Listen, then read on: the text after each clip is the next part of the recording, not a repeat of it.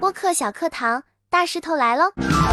遇到初级的、刚刚入门的小伙伴，他们在做播客的时候，经常会有下面这个问题：大石头，我知道我可能一开始不能用稿子，我要锻炼自己说话连贯性。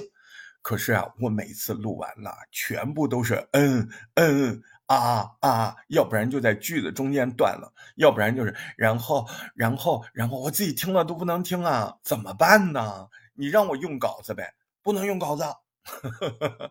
我是大石头，呃，欢迎您收听我的博客小课堂。不是说完全不能用稿子，而是说在刚开始的时候，真的别用稿子，因为你的语序，这个语言的这个怎么说来着？这种语感呢，它还没有形成，哎，它还没有一个自然的语序出来啊。这个序呢是秩序的序，哎，你说长了，你的那个语感语序出来了之后，哎，你完全可以对着稿子一边看一边说啊。但是那千万不是初级阶段要用的办法，初级阶段要用的办法就是尽量想好，哎，我下面这几句话他要说什么个意思，达到什么个效果，听众听了这几句话他怎么想？那这几句话我应该怎么说呢？然后勇敢的把这几句话录出来说出来啊，要像聊天般的说。那有嗯啊没关系，对吧？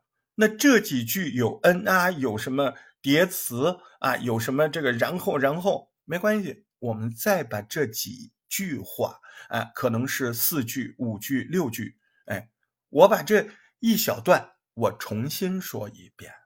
啊我把重新说的这一遍剪下来，贴在那个已经录好的整段里，而不是说我在原来录的那个有然后然后然后的地方，只把那些然后给剪了，只把那些嗯给剪了。那那不是我们要的。那么你这么做下去，你会成为剪刀手爱德华，你会成为一个优秀的后期剪辑者吗？也许哈，你天天剪单个字儿。那那不能不能这么干，那因为这么干，他没有培养你在最早期所需要的脑子和嘴的不停的修正、不停的调试，对吧？你重说的过程是不是你脑子和嘴的修正的过程、调试的过程，也就是最珍贵的练习的过程啊？不就是在那儿练吗？我这刚才那个又说了，然后啊，我这边我就不要说然后啊，你心里。有一个声音在控制着你，在提醒着你，对吧？那么在这种提醒之下，在这种有意识的指导之下，你又说了第二遍，哎，你真的就没有说那个然后了，嗯。可是这边说的不自然啊，那我再说一遍，我说的既不带然后，我还得自然啊，我这边又自然了，又不带然后了。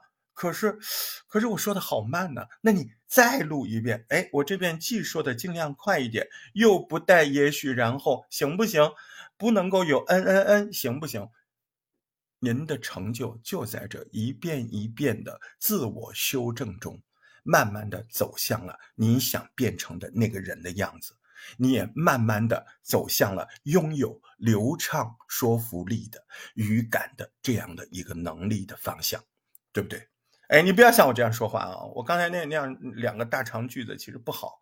哎，我们在口语里面尽量还是要短，但是有时候也难免啊，难免啊！我给自己设借口呢。我希望你比我要在基本功的磨练上更加的扎实，更加的优秀。因为我自己当时那个时候其实不太听话啊，就是自作聪明，觉得哎呦，哎，我把剪出来，嗯，这样不就是好听了吗？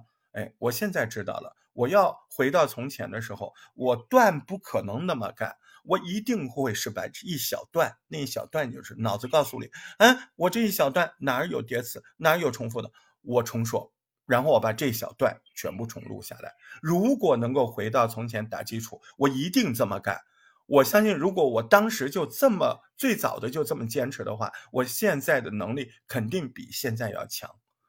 我现在的能力比现在要强，口语就是这样。哎，他照样能说得通，他跟这个文本不一样，你听得懂就好了，对不对？你感觉流畅就好了。这也是不能够一开始用文本的原因因为口语有口语的特色，口语就是那么好玩。哎，很多的短句子，很多直击的这心灵的这种说法啊，它非常的直接，它可以直击心灵，对不对？所以口语里面有很多特色，口语里面有很多文本没有办法练习到的东西，所以每一遍重录的时候，您还得想到，哎，我在跟我好朋友聊天，就像现在我跟你聊天一样，是不是？